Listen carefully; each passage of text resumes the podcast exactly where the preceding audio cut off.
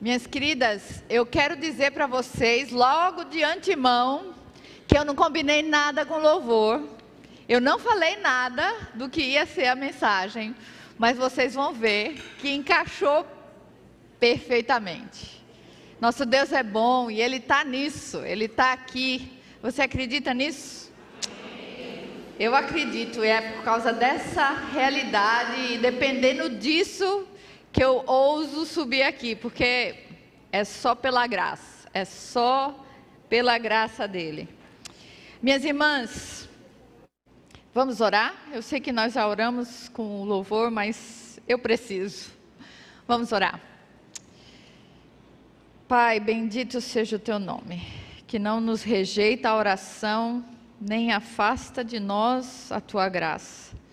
Exaltado seja o teu nome nessa reunião, na minha vida e na vida de cada uma aqui. Senhor, ajuda-nos, trabalhe em nossos corações e em nossas mentes, para que a gente dê espaço para que o Senhor quer que o que quer que o Senhor queira falar venha e transforme a nós e, a, e aos que estão à nossa volta. Que a nossa vida experimente esse rio de água viva que vem de Ti e flui para outros. Nós precisamos de Ti, Senhor, mais do que o ar que a gente respira. Que o Senhor seja exaltado no nome de Jesus. Amém. Minhas irmãs, ontem a gente falou sobre a mulher bíblica e chegamos à conclusão aqui que a mulher bíblica não precisa de um modelo, ela precisa de um oleiro, ok? Porque Deus está trabalhando, Deus está modelando a mulher e o homem para serem a imagem dele, que esse é o plano original. Esse é o desenho de Deus para a vida do ser humano, ser imagem dele. E, e, infelizmente a gente não tem tempo para explorar isso, mas é tanta riqueza, é tanta riqueza, que ontem eu até estava meio atarantada para tentar resumir o negócio. Mas eu queria lembrar com vocês, certamente vocês conhecem esse versículo, o versículo que eu não consegui mencionar ontem, de Romanos, capítulo 8, versículo 29. Eu acho que não vai estar nem projetado ali, porque eu não tinha dado para a Mirelle hoje. Eu tinha dado ontem, mas eu não consegui chegar lá. O versículo é Romanos, capítulo 8, versículo 29. E diga para mim se esse texto não é Paulo pensando exatamente o que nós conversamos ontem. Preste atenção. Esse texto diz o seguinte: Pois aqueles que Deus de antemão conheceu, Ele também predestinou para serem conformes à imagem de seu filho. Conformes à imagem de seu filho não é entrar dentro de uma forma, mas é ser modelado a imagem do Filho de Deus. O Senhor Jesus é a imagem perfeita de Deus, isso é o que Paulo fala em Colossenses, que ele é a exata expressão de Deus Pai. E porque ele é isso, e nós queremos ser a imagem de Deus, temos hoje, pela graça dele, na vida de Jesus, condição de entender um Deus que se tornou homem, ser humano, como eu e como você, para que a gente possa segui-lo e deixar que ele seja refletido, representado. A linguagem de Gênesis é totalmente intencional no sentido de nós somos representantes do Senhor. E como representante você não quer ser meia boca, né? Vamos lá. Só por causa de Jesus que a gente tem condição de outra vez se tornar essa imagem de Deus, a imagem do próprio Filho de Deus. Hoje eu queria avaliar com vocês a dinâmica do nosso relacionamento com Ele. Porque desse lado de cada queda, a nossa vida e a nossa percepção do que é bom e do que é ruim do que a gente chama de bem e do que a gente chama de mal, está distorcida, minhas irmãs. Essa percepção foi comprometida lá no Éden. E a gente muitas vezes vive a nossa vida, aborda a nossa vida, como se nós fôssemos suficientes, autossuficientes ou independentes de Deus e queremos controlar tudo, do menor detalhe ao maior desafio. Como se nós mesmas pudéssemos fazer, garantir que teríamos a família perfeita, o marido perfeito, os filhos sem falha, emprego dos sonhos, em resumo, a boa vida. E até se vier e se a gente conseguir controlar, a boa morte. Ninguém quer morrer uma morte desastrosa, né? A gente quer controlar tudo, controlar tudo. Mas eu queria elaborar com vocês hoje que a mulher bíblica não precisa de mais autocontrole. Ela precisa experimentar o controle do alto. O nosso texto hoje é alguns versículos de Êxodo 24 e de Êxodo 32. Mas antes de chegar lá, eu pedi para a Mirelle é, projetar aqui um sobrevoo que a gente vai fazer de Gênesis 1 até chegar aqui em Êxodo 24, que é para poder você entender, como eu também preciso entender, o que está acontecendo até chegar nesse texto. Porque fora do contexto, ele não vai fazer tanto sentido. A gente precisa saber o que é que estava acontecendo para a gente entender por que, que Gênesis 24 e 32 tem a ver com essa história da mulher bíblica. Ok? Então vamos lá. Em Gênesis, de 1 a 3, foi o que a gente abordou ontem. Deus criou todas as coisas e viu que era bom. Isso é o que o texto repete sete vezes no capítulo 1. Isso é Deus definindo o que é bom. Os seres humanos são formados, ou a mulher construída, e recebem a abundância da vida de Deus. A abundância da vida de Deus é a bênção de Deus é essa abundância que Ele dá para nós. E são encarregados como representantes de Deus. A mulher é tentada pela serpente e decide ver como bom o que Deus havia dito: aqui você não vai. Ok? Era esse o limite dela. E ela assume viver autossuficiente, independente de Deus e convida seu marido que também embarca nessa. Ok.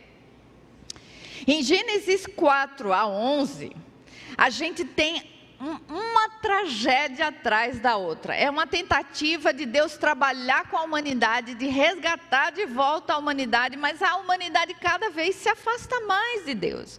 Mais e mais o homem e a mulher se distanciam do relacionamento com Deus, assumindo um estilo de vida contrário à abundância de Deus, ou seja, é uma vida de morte. Uma vida marcada pela morte. É incrível. Quando eu dava aula do Antigo Testamento, eu dizia que o capítulo 5 de Gênesis é o rap da morte. Porque você lê lá, e fulano viveu tantos anos e morreu, e morreu, e morreu, e morreu, e assim vai. É uma tragédia atrás da outra. É nesse trecho que a gente tem os grandes julgamentos. Tem o dilúvio, tem a Torre de Babel, tem tudo isso acontecendo aqui. Aliás, no capítulo 11, é uma coisa incrível esse, esse texto da Torre de Babel em contraste com a história do próximo capítulo, a história de Abraão. E aí, em Gênesis 12, que vai ser projetado aí, Deus decide dar da sua abundância e trabalhar com uma só família, a família de Abraão. Ele pinça Abraão do meio de uma pecadaria, de uma bandalheira, porque Abraão morava na realidade do que era a antiga Babel, era onde Abraão morava. Se você colocar no mapa, você vai ver. Abraão é de Ur, Ur é da região onde era Babel. Então, Abraão conhece a Deus nessa intimidade aí, quando Deus se revela a ele, e Deus decide em Gênesis 12, 2, é, 12 que essa família vai se tornar o canal da ação de Deus para o bem bom de Abraão, é isso? Minhas irmãs, não. A, a eleição de Deus na vida de Abraão é para torná-lo um canal para toda a humanidade. Toda a humanidade. Deus nunca perdeu de vista e de foco toda a humanidade. Deus não pegou o povo de Abraão, a família de Abraão, para torná-los os judeus mais para frente, para poder beneficiá-los somente. A ideia e o foco de Deus sempre foi que toda a humanidade recebesse essa notícia. E minhas irmãs, só por causa disso, eu e você estamos aqui hoje. Só por causa disso. Porque essa história, essa notícia chegou a mim e chegou a você. Depois do capítulo 13 de Gênesis ao capítulo 50, é a segunda parte do livro de Gênesis.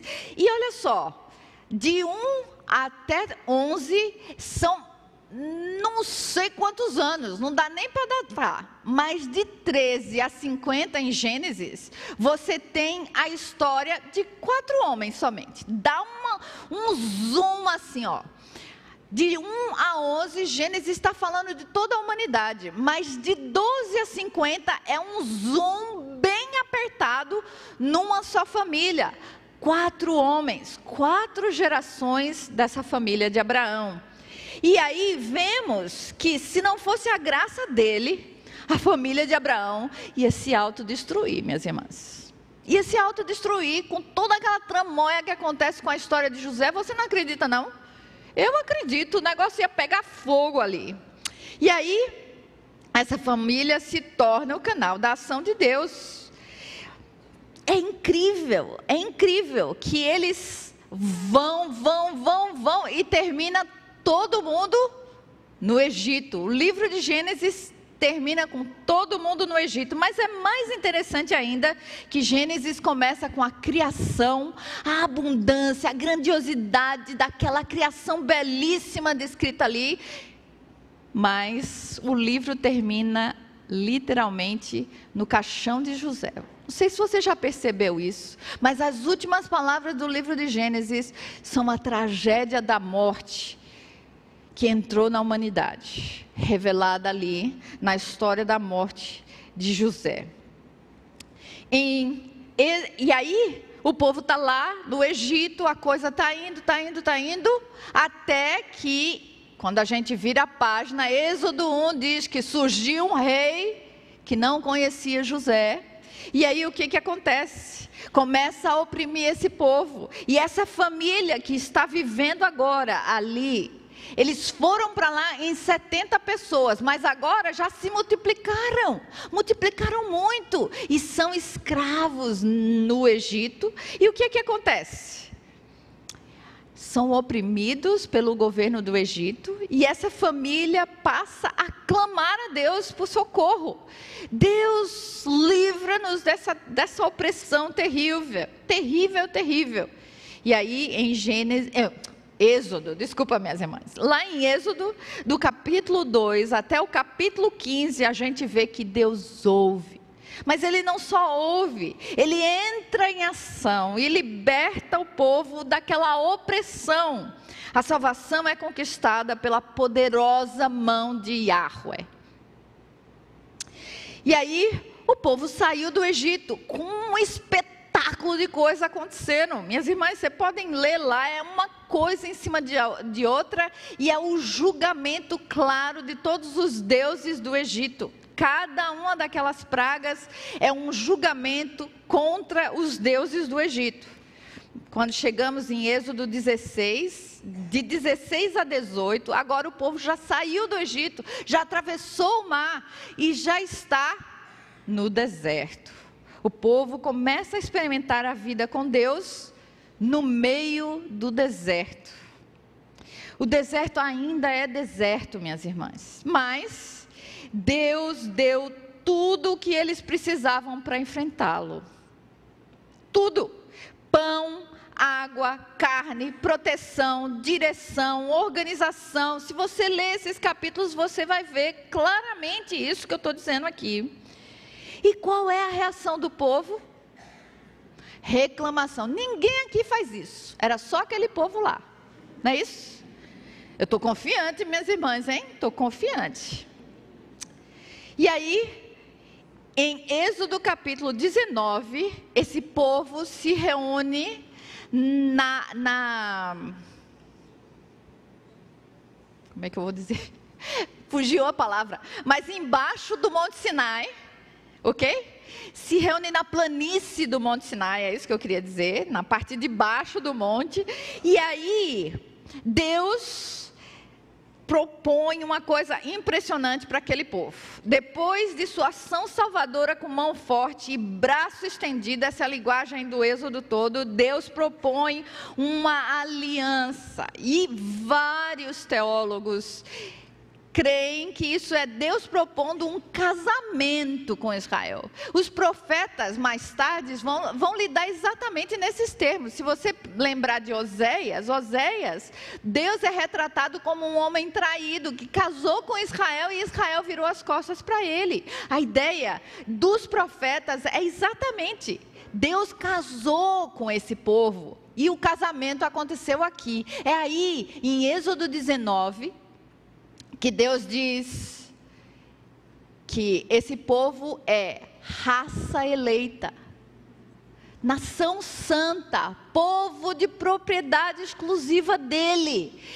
É um pacto, é um, é um capítulo belíssimo de Êxodo. Eu sou super empolgada com o Antigo Testamento, espero que vocês me aguentem, porque é sensacional, minhas irmãs. É de tirar o fôlego aquele capítulo. Aí, Israel aceita aquilo ali do capítulo 20, 20 até o 23, os termos do, do pacto, desse, dessa aliança, os votos são entregues. E o primeiro capítulo desses três aí é o capítulo 20. O que, que temos no capítulo 20 de Êxodo, minhas irmãs? Os dez mandamentos. Em hebraico, os dez mandamentos é literalmente as dez palavras. E eu vou botar uma semente aqui em vocês, porque as dez palavras são também as dez palavras na criação. Deus diz dez vezes na criação.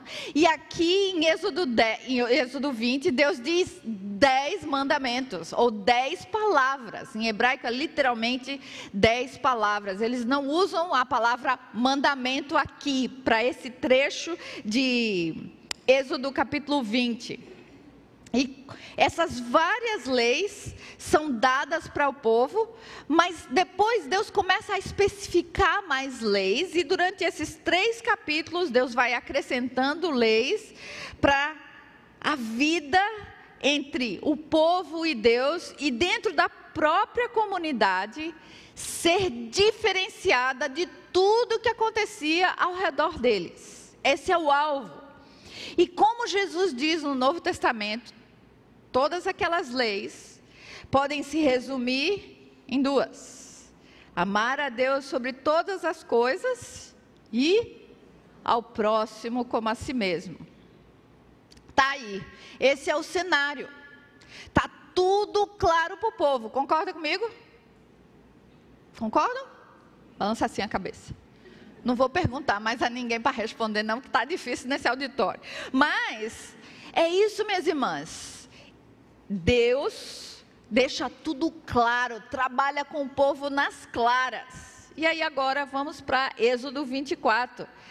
É o fechamento da aliança, digamos, isso aqui é a cerimônia de encerramento do casamento. Deus manda Moisés aspergir sangue e é o sangue da aliança confirmando que Deus estava entrando nessa, entrando nesse relacionamento. Você pode imaginar, minha irmã, um Deus perfeito entrar no relacionamento com um povo paia desse, mas é. E aí é isso que acontece no, no capítulo 24, e nós vamos ler o versículo 3 e 7. Veja o que diz o versículo 3. Moisés foi e transmitiu ao povo todas as palavras do Senhor e todos os estatutos. Está vendo de novo, de novo a ênfase? Então, todo o povo respondeu a uma só voz e disse: Tudo o que o Senhor falou, tudo o que o Senhor falou, tudo tudo que o Senhor falou, talvez algum dia. Não, ele, eles dizem tudo que o Senhor falou, faremos. Moisés faz o ritual de aspergir o sangue sobre eles, e no versículo 7, depois pegou o livro da aliança e leu para o povo, e eles disseram: Tudo que o Senhor falou, nós faremos e obedeceremos. Minhas irmãs, uau, uau. Pela segunda vez, o povo promete exercer seu autocontrole. A gente vai fazer. Manda em mim que eu tô tinino. Essa é a ideia aqui. A gente consegue, a gente vai. Estamos dentro. Como se fossem capazes de obedecer por si só. São autossuficientes, minhas irmãs. Ninguém faz isso, né? E após esse episódio, Moisés volta a subir ao monte e permanece lá por 40 dias. Não é dois dias, são 40 dias. Ok. Lá em cima no monte, a partir do capítulo 25 de Êxodo até o, até o capítulo 31, o que está acontecendo é Deus está passando a planta do tabernáculo, descrevendo todo o detalhe do tabernáculo para Moisés. Beleza, tá tudo isso lindo, maravilhoso. Imagina a visão de Moisés, do tabernáculo, sensacional. E aí, o que está acontecendo lá no pé do monte, na planície do Sinai? Minhas irmãs, vire para Êxodo 32. Eles têm a lei, eles já sabem o que tem que fazer. E como eles, minhas irmãs, eu acho que às vezes a gente confunde, porque a gente tem um conhecimento teórico, a gente já, já viu isso, eu já vi isso antes. A gente pensa que a gente conhece. E eles pensavam que eles já conheciam, já sabiam o que é que tinham que fazer. Olha só o que acontece. Êxodo 32, versículo 1. O povo viu que Moisés demorava para descer do monte. Então, reuniu-se em volta de Arão e lhe disse: Minhas irmãs, pense o que esse povo disse. Eu estou imaginando aqui. Arão, a gente quer fazer uma reunião de oração, a gente precisa mais de Deus. É isso? Olha a pressão, é o povo que chega para Arão e diz: Levante-se, faça para nós hã? deuses que vão adiante de nós, pois quanto a Moisés, o homem que nos tirou do Egito, presta atenção onde está a cabeça deles, minhas irmãs. Moisés é o homem que nos tirou do Egito, ok? O homem que nos tirou do, do Egito, não sabemos o que lhe aconteceu. Minhas irmãs, o que? Deuses, vira a sua página para o capítulo 20 de Êxodo. O que, que tem lá? Os dois primeiros mandamentos. O que, que são? O primeiríssimo. Eu sou o Senhor teu Deus. Não adorarás a nenhum outro Deus. O segundo, não farás para ti imagem de escultura. Que é isso aqui? Minhas irmãs, virou a página, menos de um ano. São 40 dias, menos de 40 dias, porque ao todo Moisés ficou lá 40 dias, antes dos 40 dias antes de completar 40 dias de casados com Deus.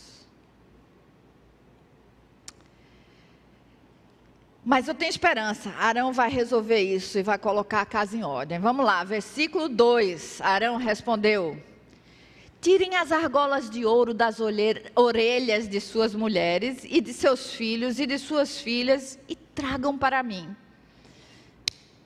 Não, não, não, não, não, não, não, não. Arão, pelo amor. O que, que Arão está fazendo aqui, minhas irmãs? Olha lá, versículo 3. Então todo o povo tirou das orelhas as argolas e a trouxe a Arão. Este, recebendo-as das mãos deles, trabalhou o ouro com buril e fez dele um bezerro de metal fundido. Minhas irmãs, isso era um dos deuses do Egito. Mas só que no Egito era um touro, aqui eles estão fazendo um bezerro. Vamos negociar no meio do caminho. A gente não vai ser idólatra e fazer um touro do Egito. Vamos fazer um bezerro. Minhas irmãs, e de onde vieram aquelas argolas? Esse povo estava escravo. De onde vieram aquelas argolas de ouro? Pela mãe do guarda. Me diga aí. De onde foi que vieram essas argolas? Deixa eu lhe dizer. Essas argolas foram provisão de Deus para o tempo deles no deserto e para iniciar essa nação. Minhas irmãs, em Êxodo, durante a preparação da Páscoa, Deus diz a Moisés: diga ao povo que antes de sair do Egito, vá a cada egípcio e peça ouro, prata e roupa. É isso que Deus diz para o povo. Isso é provisão de Deus. É Deus pagando a eles pelos anos de escravidão. Agora, o que é que eles fazem com o pagamento, minhas irmãs? O que é que esse povo faz com esse dinheiro que Deus deu? Perceba o que está acontecendo aqui, minhas irmãs. Perceba o que está acontecendo aqui. Olha o que diz Êxodo 12, 35. Os filhos de Israel fizeram conforme a palavra de Moisés e pediram aos egípcios objetos de prata, objetos de ouro e de roupas. E a Bíblia diz que eles deram rapidamente. Eles estavam assim, ó, até aqui, porque tinham acabado de sofrer a morte dos primogênitos. Eles entregaram. E no final do versículo 4 do nosso texto, do capítulo 32, então disseram: São estes, ó Israel, os seus deuses que tiraram você da terra do Egito.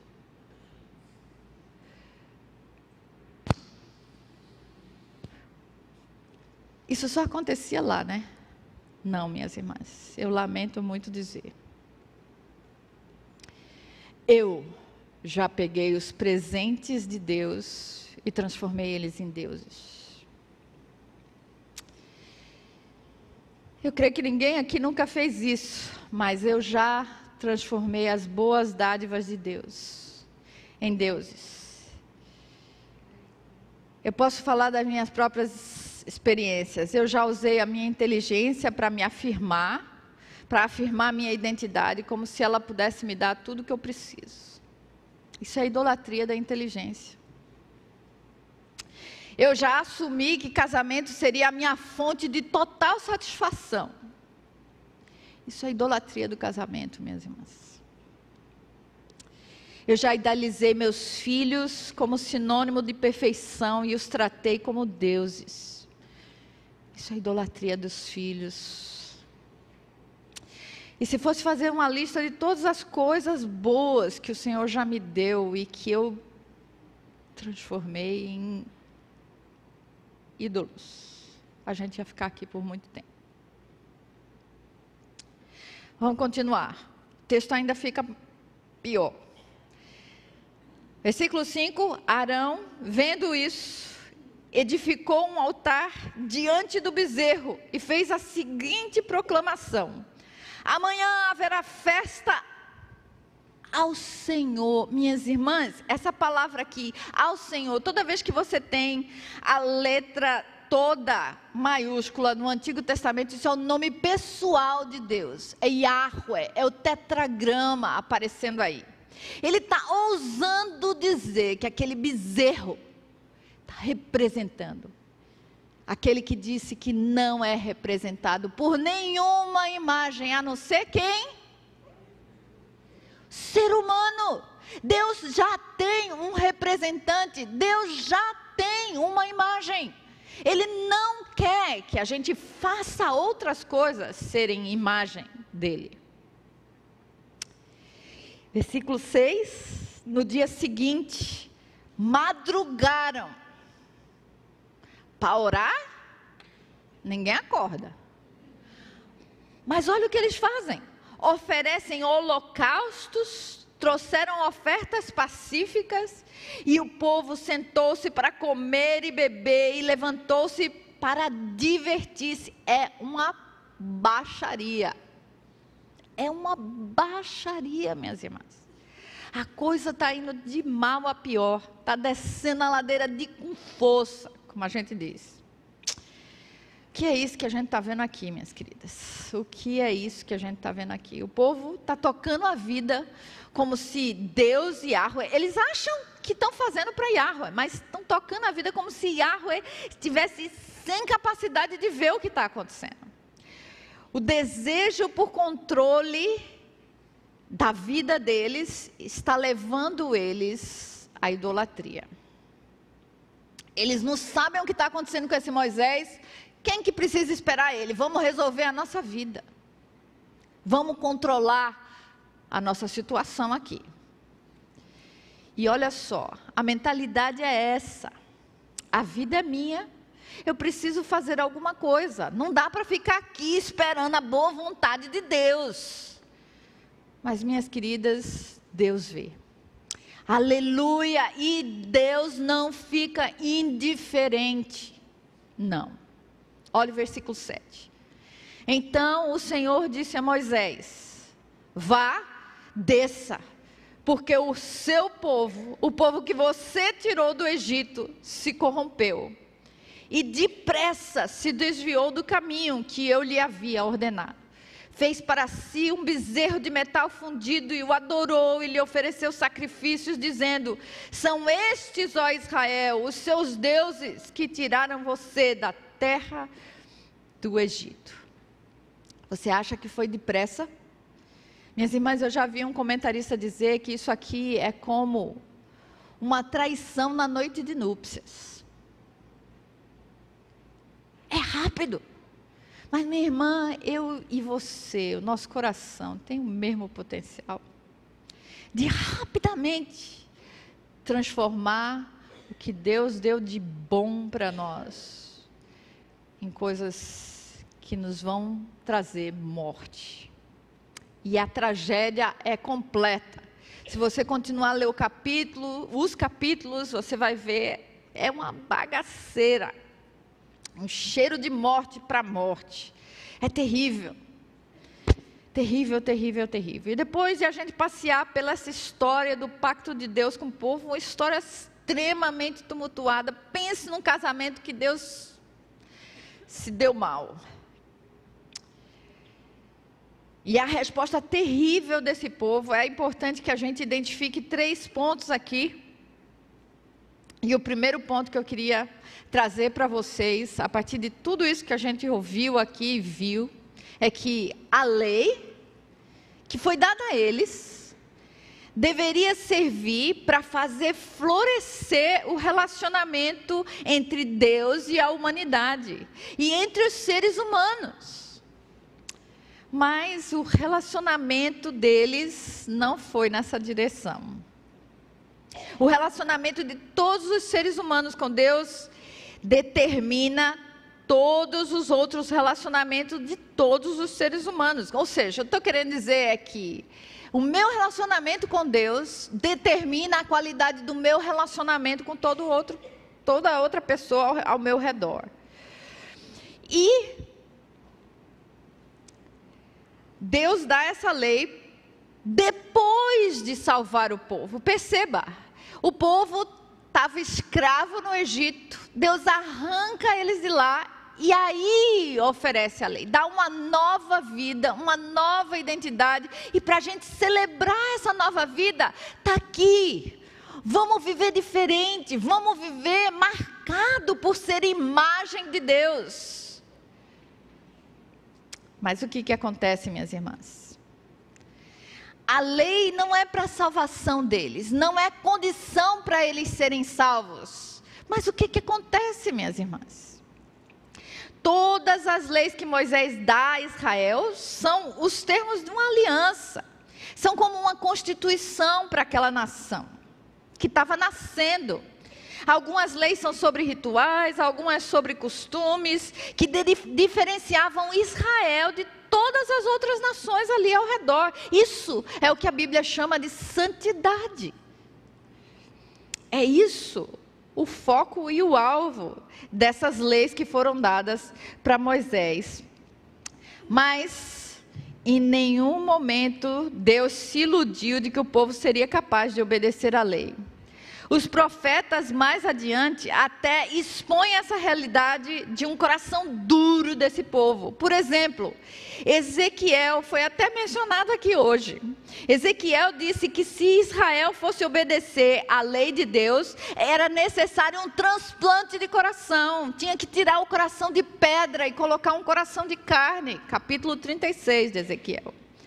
Jeremias, Jeremias no capítulo 31 diz que se eles vão obedecer a alguma coisa, Deus precisa escrever isso lá dentro do coração deles, para que não seja um, um, é, encarado como um peso essas leis. E Isaías, mais para frente, prometeu um futuro líder para Israel, que seria o Messias de Israel, que conduziria o povo à obediência à lei.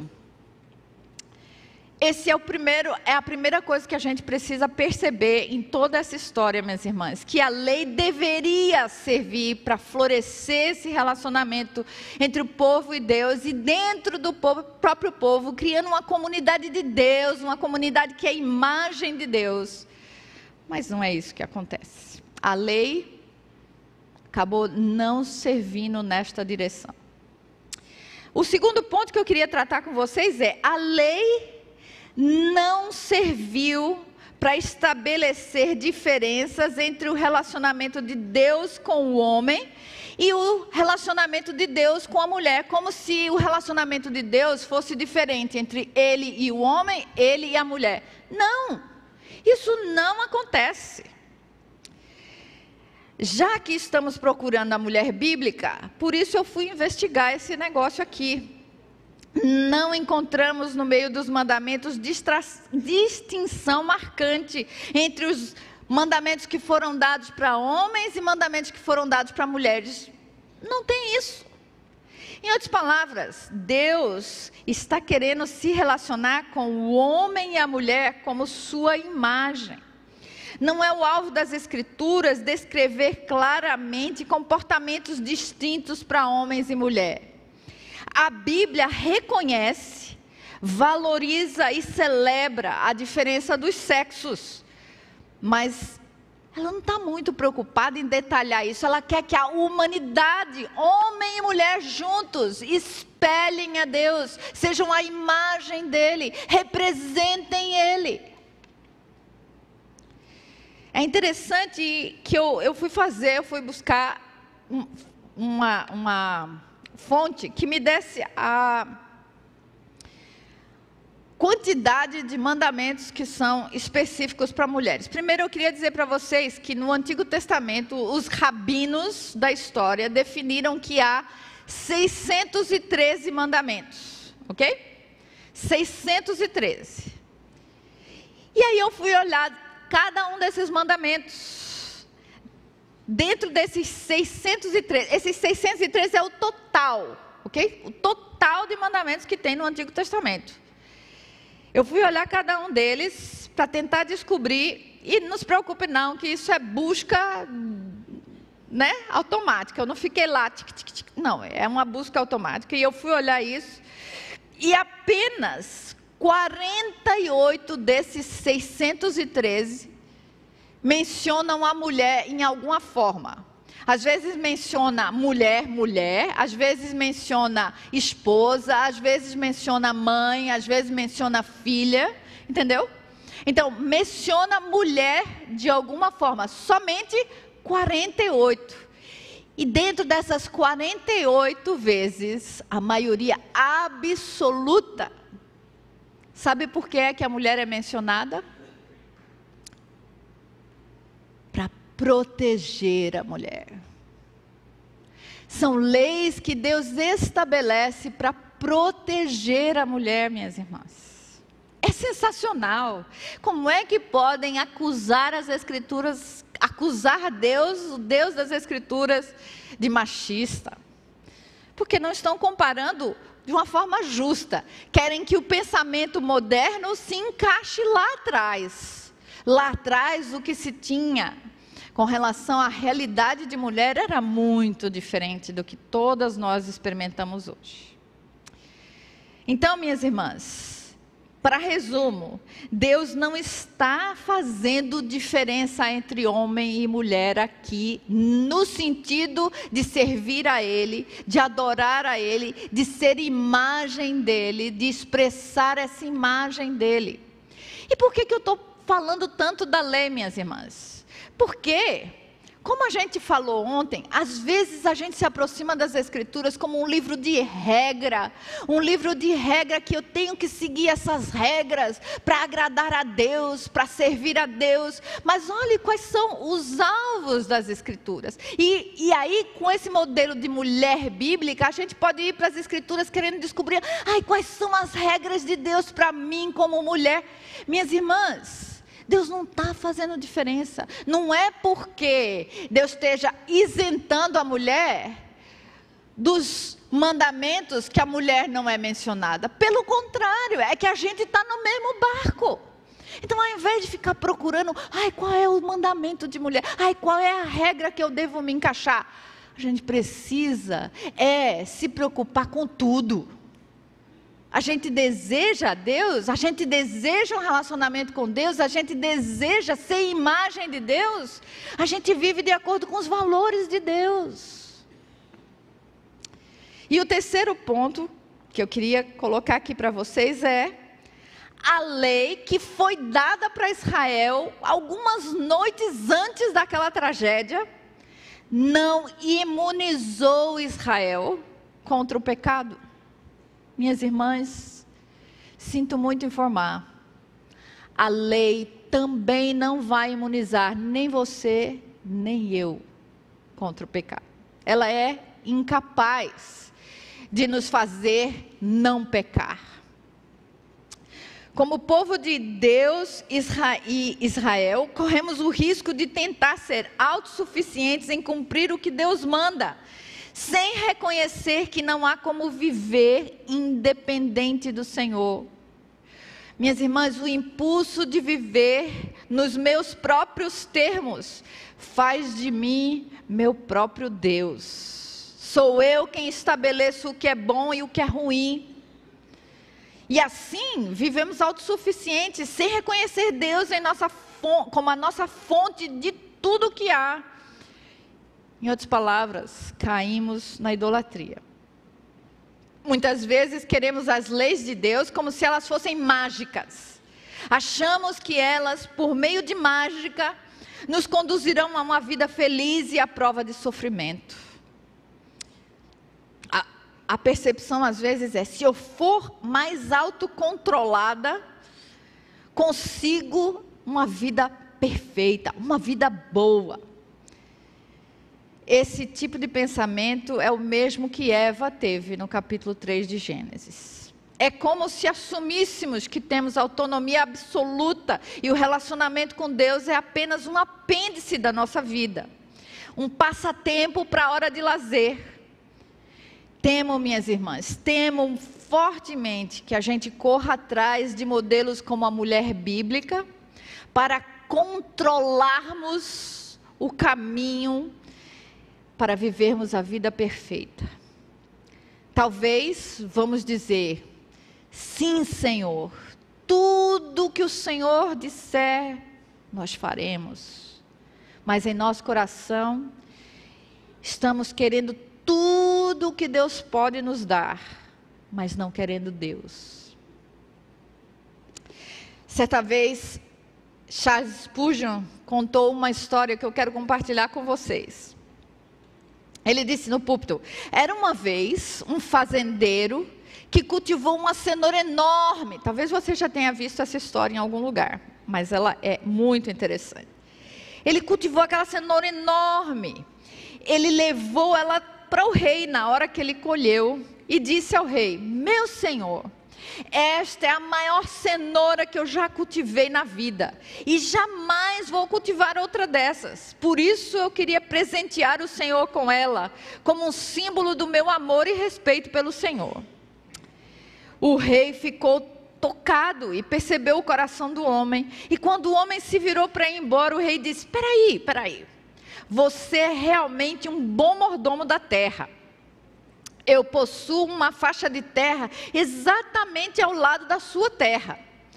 Quero dar essa terra para você como um presente, e assim você poderá cultivar ela toda. O fazendeiro ficou surpreso e feliz com a notícia e foi para casa super contente. Mas havia um nobre da corte do rei que ouviu sobre o que o rei havia feito com o fazendeiro e disse: Opa! Se isso é o que você ganha por uma cenoura, imagine o que você ganharia se desse algo melhor ao rei. No dia seguinte, o nobre veio diante do rei e trouxe com ele um lindo cavalo puro sangue preto. Ele se prostrou diante do rei e disse: Meu senhor, eu crio cavalos. E este é o melhor cavalo que eu já criei e jamais vou criar na minha vida. Por isso, quero presentear o Senhor com ele, como um símbolo do meu amor e respeito pelo Senhor. Mas o rei percebeu o coração do homem e disse: Obrigado. Pegou o cavalo e dispensou o homem. O nobre ficou perplexo quando o rei disse: Deixe-me explicar. O fazendeiro me deu a cenoura, mas você deu o cavalo a si mesmo. Minhas irmãs, quantas vezes tratamos Deus da mesma forma? Se damos ou fazemos as coisas para Deus na esperança de que elas vão nos garantir a bênção, a abundância dEle, então, na verdade, não estamos dando ou fazendo nada para Deus estamos dando e fazendo é para nós mesmas. Somente quando experimentamos a graça é que fazemos as coisas boas pelo bem do próprio bem e para a glória de Deus. Talvez no início, quando a gente faz alguma dessas resoluções emocionadas, de fato temos no coração um desejo de seguir aquilo. Mas com o passar do tempo, cultivamos uma mentalidade de eu no controle e entramos numa corrida desenfreada para conseguir o que queremos do jeito que queremos. Adotamos uma postura perfeccionista de autocontrole. Nos desviamos de um relacionamento com Deus e caímos na idolatria do eu. Toda idolatria, minhas irmãs, toda ela, no fundo, é centrada em mim. Toda ela. Você tem cultivado esse tipo de espírito de independência, de desejo por controlar a sua vida, por ser mais autocontrolada, por se policiar. A gente usa um monte de palavras diferentes, palavras bonitas. Você tem sido dominada por isso, minha irmã. Olhe para o Senhor. Porque você e eu não conseguimos controlar a nossa vida. E é aqui, minhas irmãs, que entra a ideia de que nós não seguimos regras, nós nem seguimos um livro, nós seguimos uma pessoa que tem nome, que tem história. Nós seguimos Jesus. Deus o enviou como homem da família de Abraão e ele cumpriu a lei, como diz Mateus capítulo 5, versículo 17. Diz: Não pensem que vim revogar a lei ou os profetas. Não vim para revogar, mas para cumpri-la. Como homem perfeito, ele pôde se tornar o perfeito sacrifício pelo pecado. E como lá diz em Pedro, 1 Pedro 3,18: Pois também Cristo sofreu pelos pecados uma vez por todas, o justo pelos injustos, para conduzir-nos a Deus. Conduzir-nos a Deus, não ao que Deus nos dá, minhas irmãs. Conduzir-nos a Deus significa a vida de Deus, não é quando a gente morrer nos conduzir a Deus, é a vida de Deus aqui e agora. É a vida de Deus já acontecendo na minha e na sua vida, experimentando aquilo que Jesus diz em João 10, 10. O ladrão vem para roubar, matar e destruir, mas eu vim para que tenham vida e a tenham uma merrequinha, e a tenham em abundância. É isso o que Jesus quer te dá e me dá. E qualquer uma que já confiou na obra completa de Jesus pode experimentar isso. Qualquer uma. Isso não é para os ilustres, para os melhores, para o pastor, para missionário. Isso é para você. Está acessível, minha irmã. Isso está acessível. Está acessível através de uma pessoa a pessoa do Senhor Jesus, que até concordou com os profetas do Antigo Testamento. Ele diz em Mateus e em Marcos que é do coração do homem que procede as coisas podres.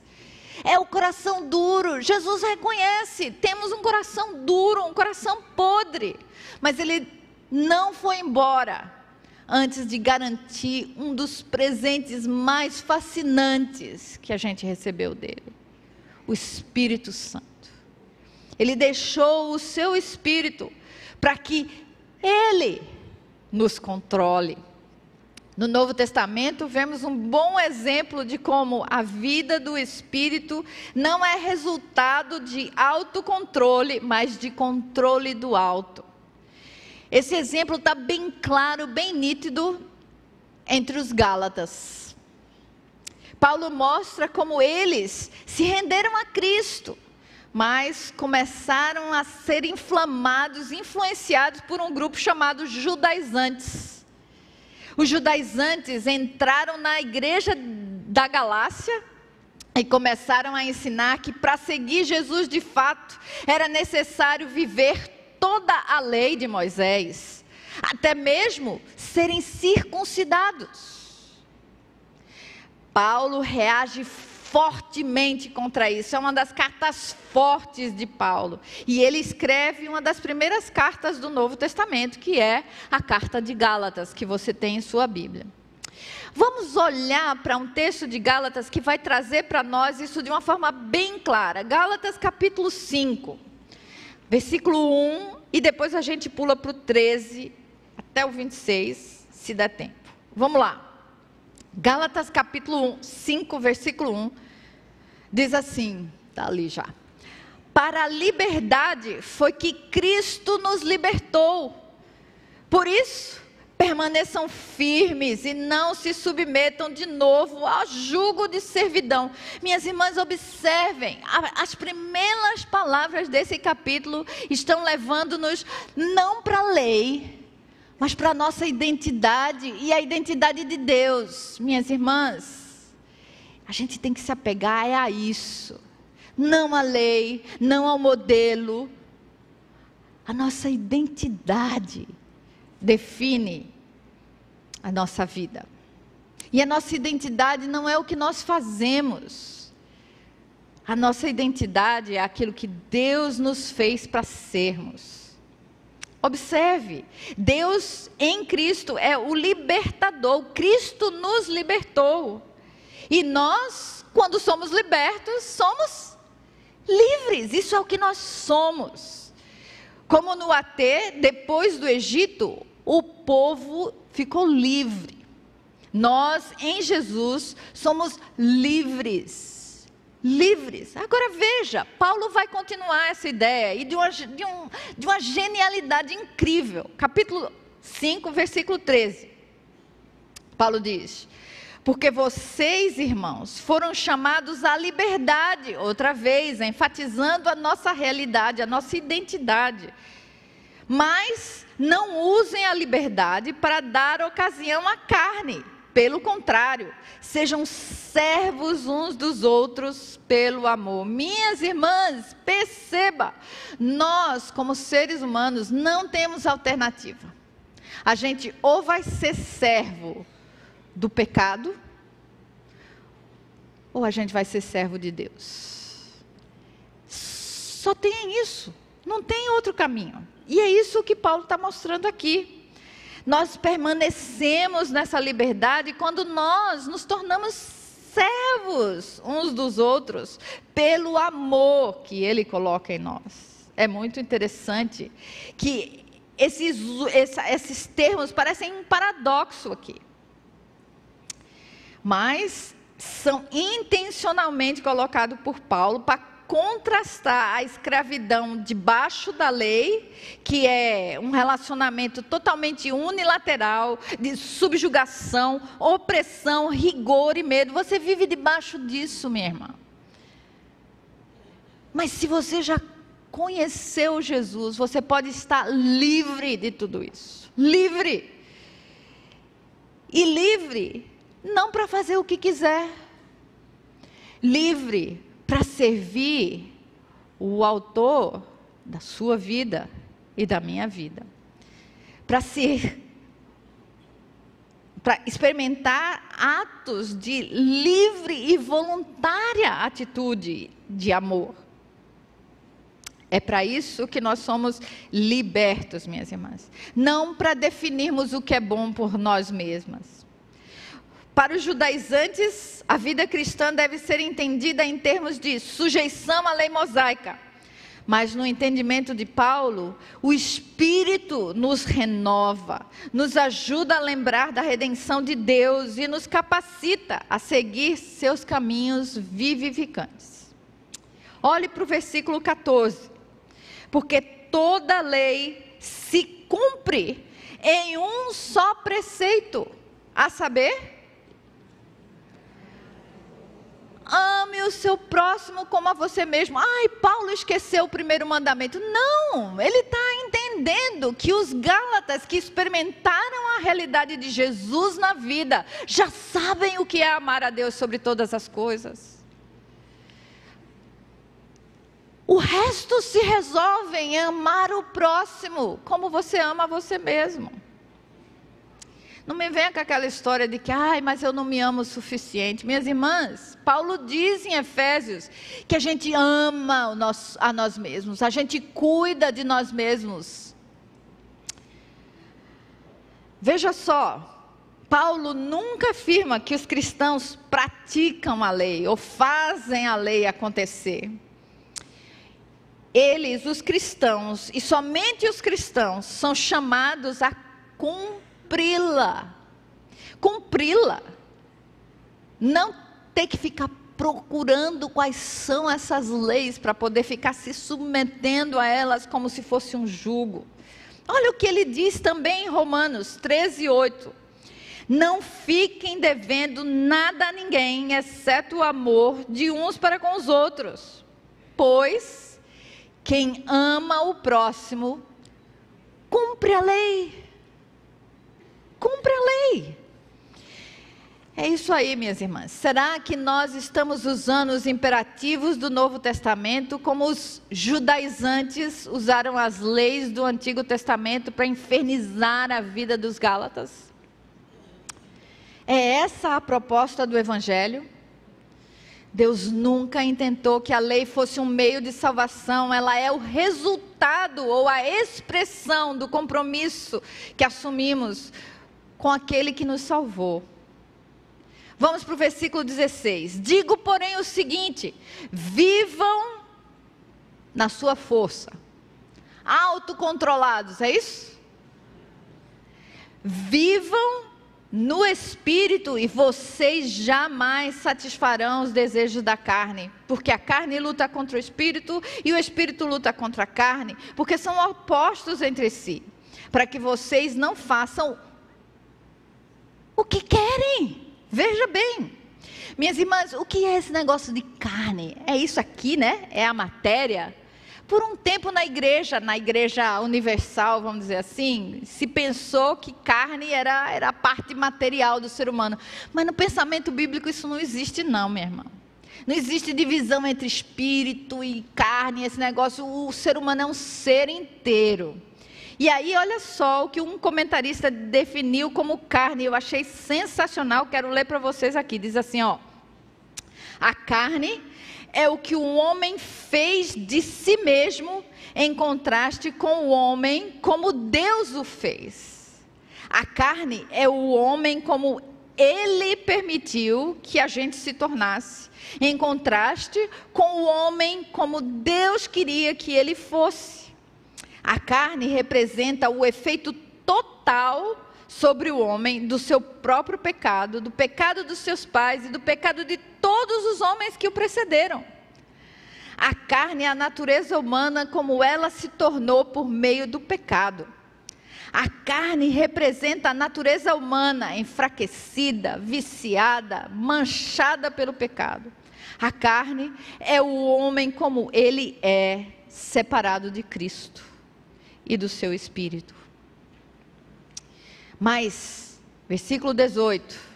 Mas se são guiados pelo Espírito, se são controlados, literalmente, controlados pelo Espírito, vocês não estão debaixo da lei.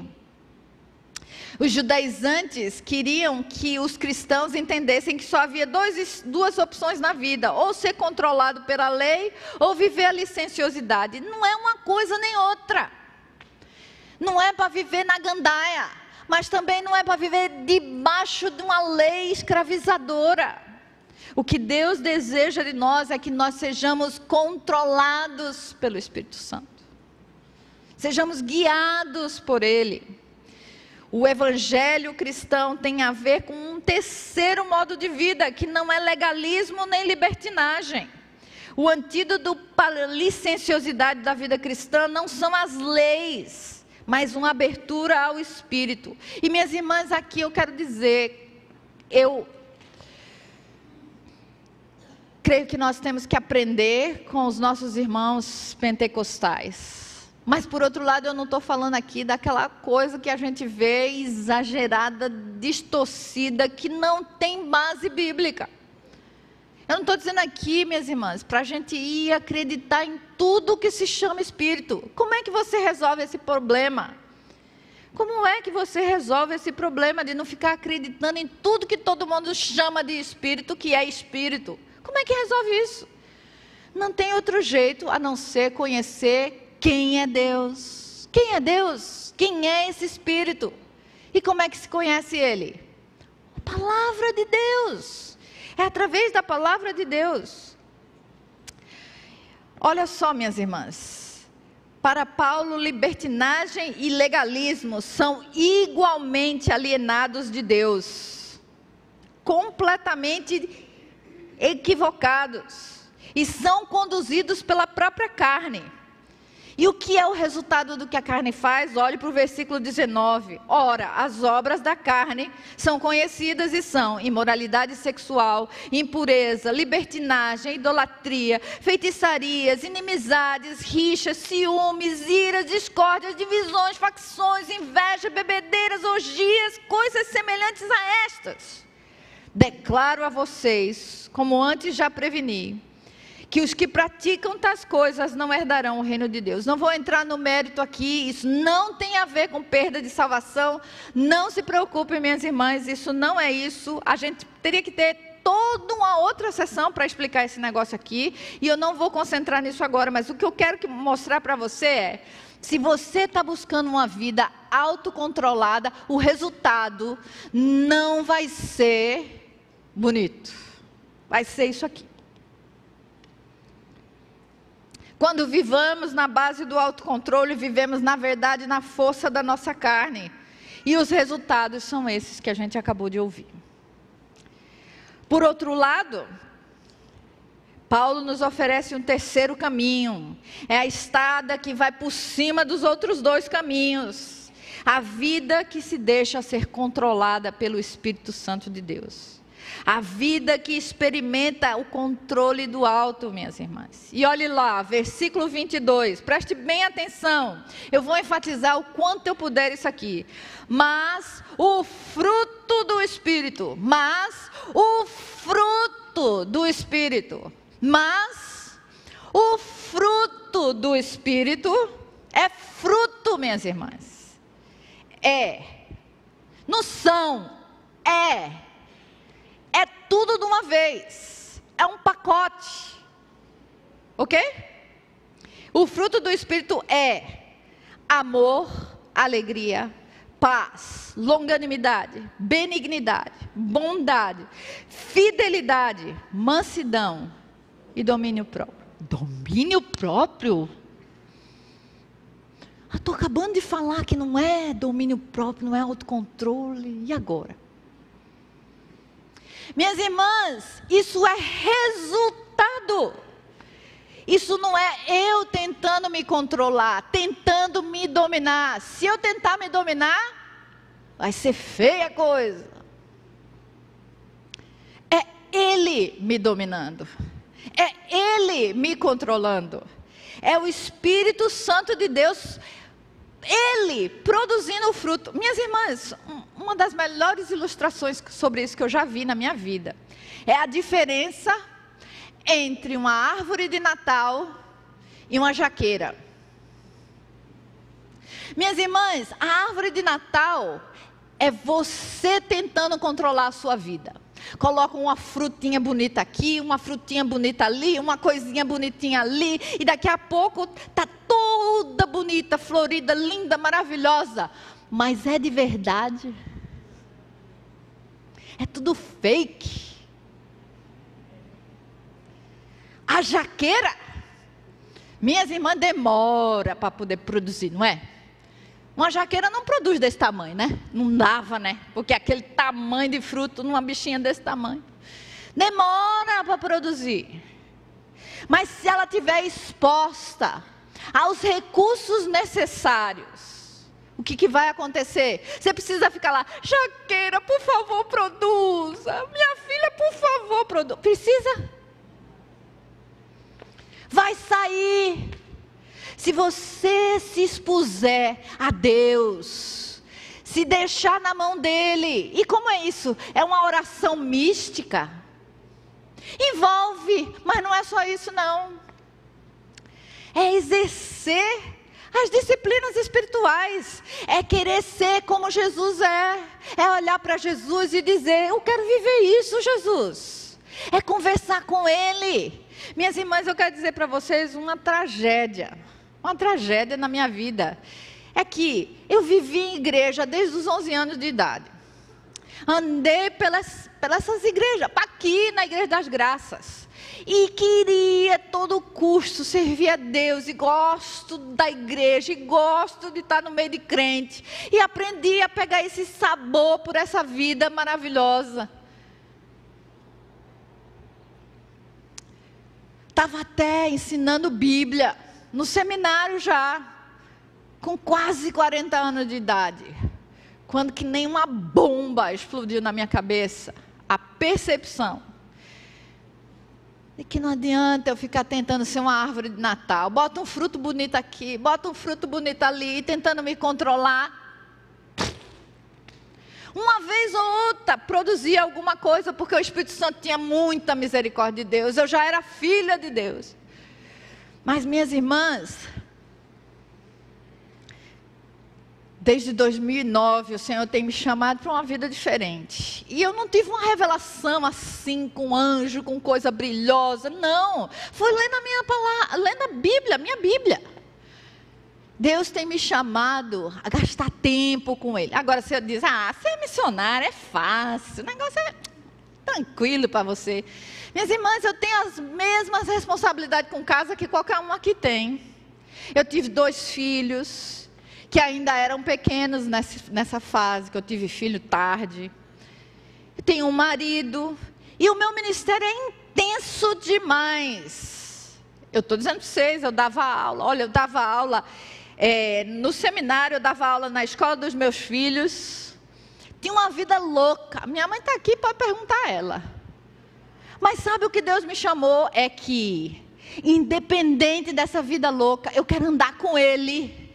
E para andar com Ele, eu tenho que gastar tempo com Ele.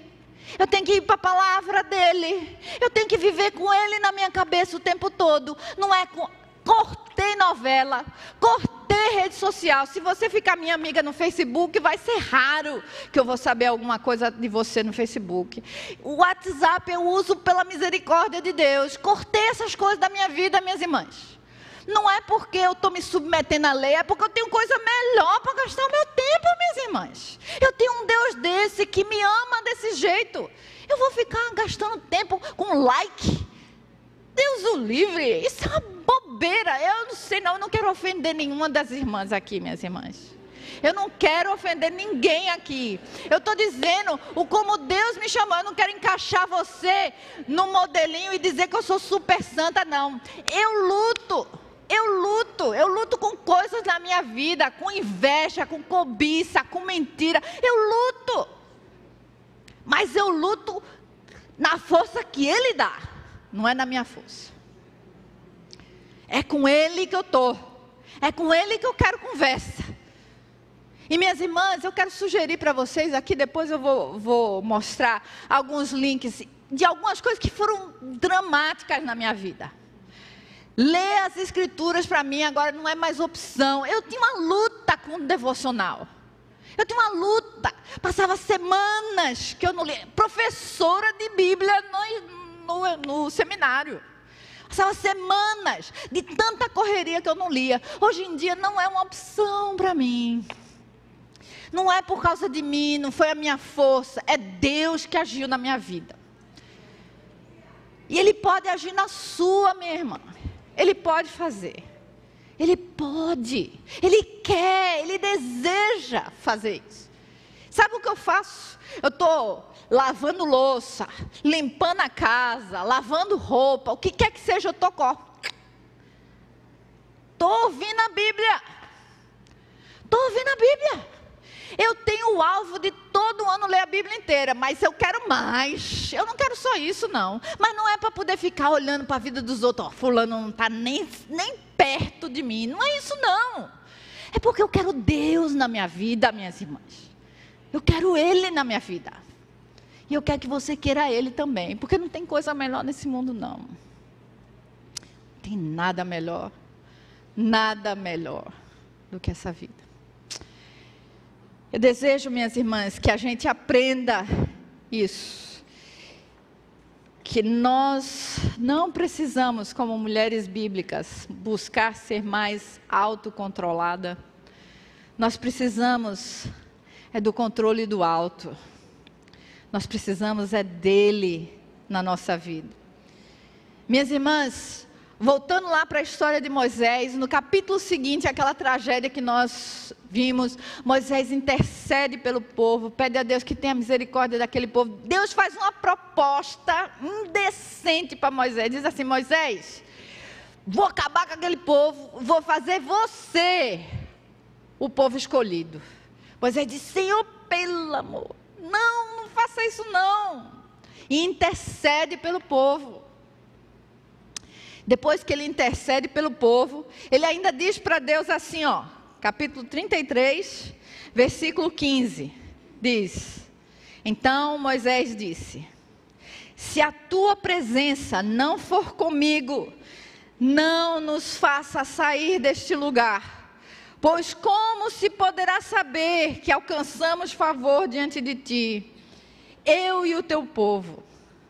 Será que não é o fato de andares conosco, de maneira que somos separados, eu e o teu povo, de todos os povos da terra? Minhas irmãs, eu e você não precisamos desconfiar de receber o favor de Deus. A palavra de Deus diz, no final de Mateus capítulo 28, Jesus disse: Eis que estou convosco todos os dias. Você já recebeu Ele, você já decidiu que a sua vida é dele, já entregou-se para Ele. Não precisa duvidar de que você tem o favor dele, você tem o favor dele. Ele está com você. Você diz: Não, não é possível, não. Eu vi aquelas imagens horrorosas na internet. Eu vi aqueles negócios que dá arrepio só de pensar: Jesus está comigo. Sei não. Ele já foi, ó. Não, eu quero dizer para você que Jesus não sai de perto de você, não sai de dentro de você. Ele não vai abandonar você, porque não é o que você faz, é o que Ele pode produzir em você. Quando você se rende e se deixa ser controlada por Ele. Minhas irmãs, que isso se torne uma realidade que eu e você aprendamos a desfrutar desse presente do Espírito Santo dele, para viver como mulher bíblica, que não precisa de mais autocontrole, nem de polícia, mas experimentar o controle do alto. Que o Senhor nos conduza para a glória dele. Vamos orar. Meu Senhor, Exaltado seja o teu nome pelo presente da vida, pelo Espírito. Senhor, nós somos tão ingratos que nós fazemos de conta que o Senhor não está conosco. Assumimos o controle da nossa vida e achamos que podemos. Tem misericórdia. Renova a nossa mente, renova a nossa vida, transforma-nos, Senhor, para querer mais do Ti para saber que é só o Senhor quem pode fazer a transformação que a gente deseja, que a gente precisa. Senhor, que o Senhor tenha a primazia, a preferência, que o Senhor seja de fato aquele que me controla, que nos controla. Cada um aqui, Senhor, que o Senhor sabe que está orando essa oração.